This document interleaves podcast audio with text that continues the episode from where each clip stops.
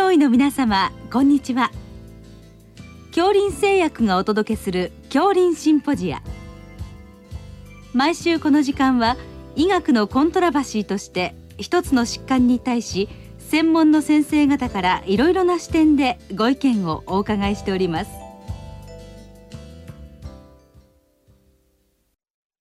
シリーズ脳卒中対策の最新情報の15回目。脳出血3脳出血の外科治療と題して京林大学脳神経外科教授塩川義明さんにお話しいただきます。聞き手は慶應義塾大学名誉教授斉藤育夫さんです。えー、今日は脳出血の外科治療ということでお伺いいたします。よろしくお願いいたします。ます。えー、まずあの脳出血、脳内出血これどのぐらいの率であるんでしょうか？はい。これはあの広い意味で脳のあの血管の病気脳卒中は血管が詰まる脳卒中と切れる脳卒中がありますけども、うん大体その比率はね、まあ、7対3ぐらいと言われてるんですね。でその脳に、まあ、血管が切れるものも大きく2つありまして、脳動脈瘤が原因になっているくも膜下出血という病気と、それから高血圧が原因になっている脳内出血という病気がありまして、大体あの出血性脳卒中の3分の1がくも膜下出血、3分の2がまあ脳内出血という状況になっておりまして、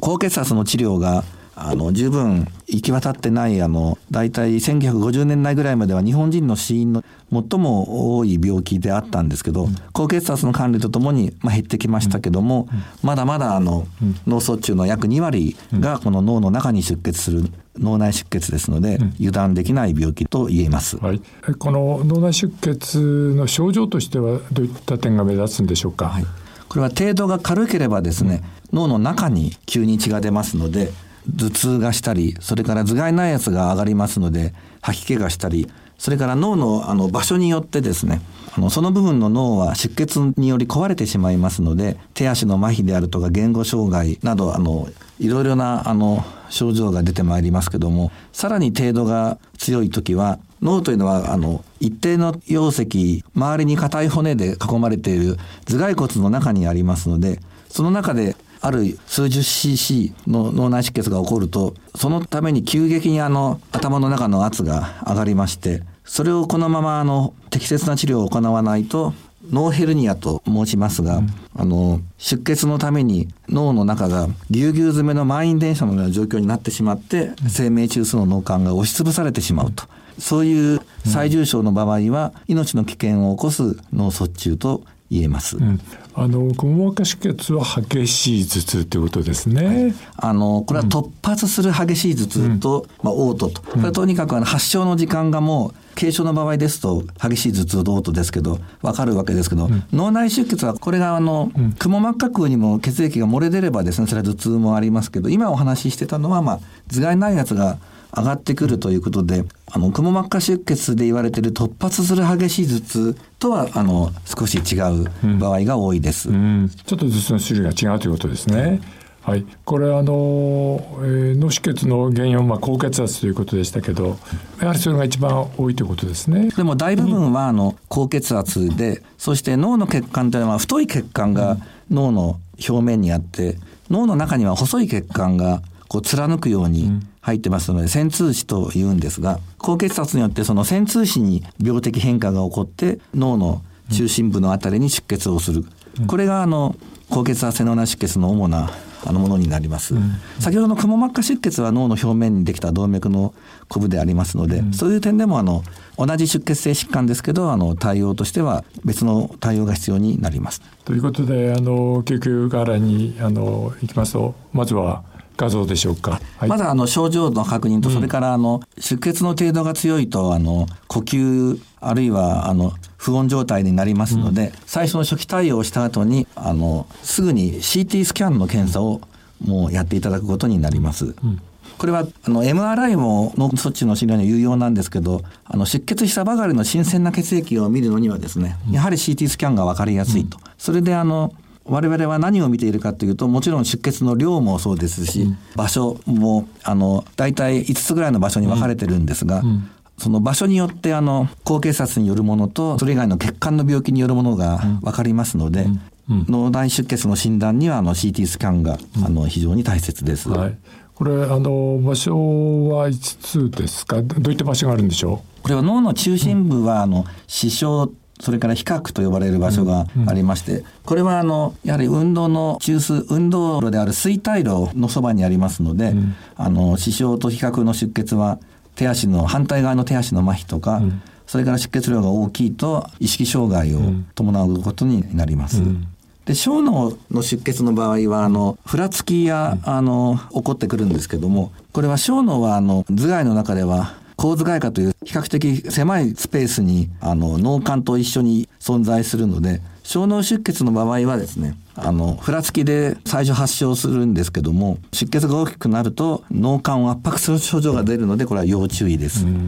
なるほど、まあ、そういった場所。それからあと2箇所ありますか、はい、脳幹の出血はもうこれはあの生命中枢そのものに出ますので、うん、最初から強い意識障害もありますし、うん、ここの出血はやはりあの生命予後が極めて悪いので、うん、これはもうあの発症時から致死的な出血ということもできますので、まあ、高血圧などの予防に尽きる場所の出血と認識していただくといいと思います。でもう一つが皮質化出血でしょうかそれはあの、うん、大脳の表面でですね、うん、これは主に大きく2つあるんですけどあの若い方にはあの動静脈奇形といいまして、うん、動脈がこの異常な血管を通じて静脈に素通りするそういう場合はですねあの出血とそれから転換を起こすことがあるんですね。またあの妊娠されてる若い女性の脳内出血は、うん、ほとんどがこの動静脈奇形なんですが、うん。うん、その皮質化出血と称している脳の比較的浅い場所の出血はそういう動静脈奇形によるものと、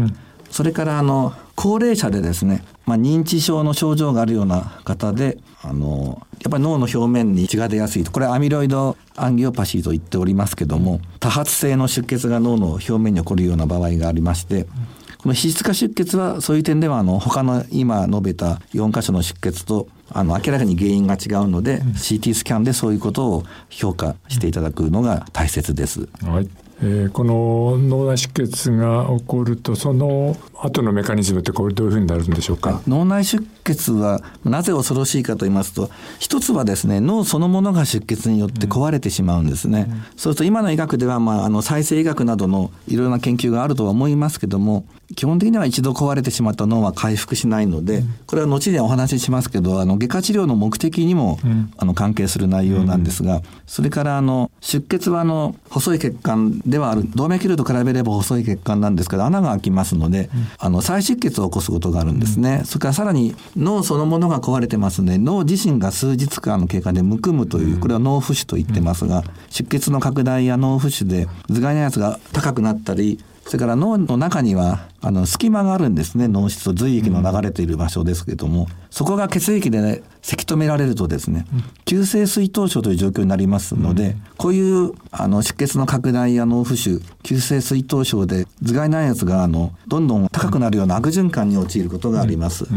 はい、ということで、まあ、あの治療にお話し進めますけどまずは頭蓋内圧を内科的に下げるということですね。そうですね、はい、これはあのもちろん軽症な方をですね、うん、あの脳内出血の疑いがあるという時には体の反応で血圧が上がってるんですね。これはクッシング現象と言いますけども、高くなった頭蓋内圧の中を血を通そうとする体の反応ですけども、これは出血の拡大につながりますので、脳内出血が疑われている方にはですね、まずは血圧を下げると。やはり確実に血圧を下げるような管理っていうのはもう、そんなに血圧を下げない状況よりも再出血を減らすというのが分かってますので、血圧を下げて、それからあの、頭蓋内圧を下げる治療としては、あの、状態を居上させたりですね、それから呼吸がスムーズにできるような配慮、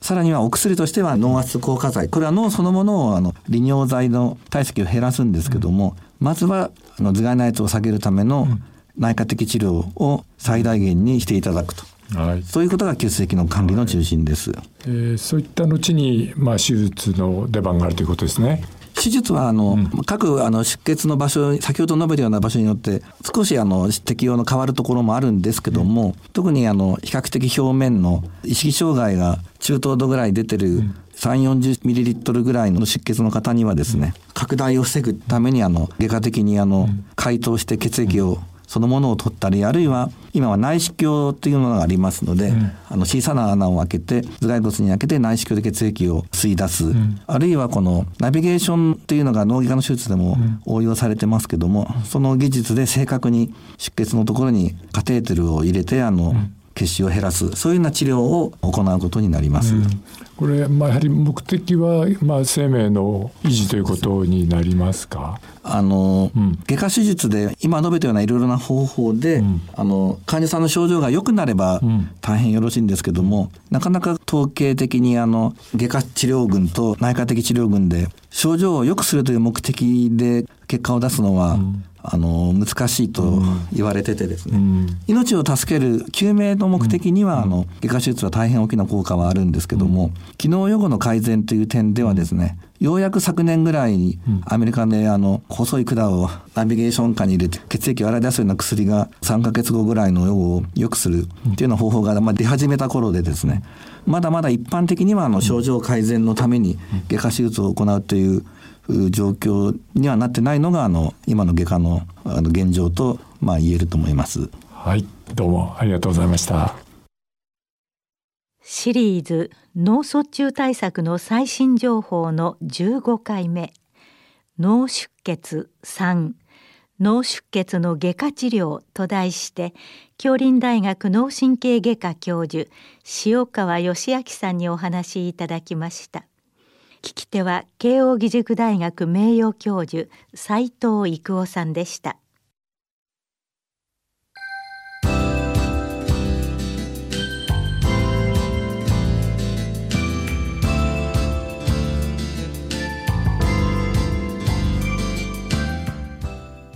それでは京林製薬がお送りしました京林シンポジア。来週をどうぞお楽しみに。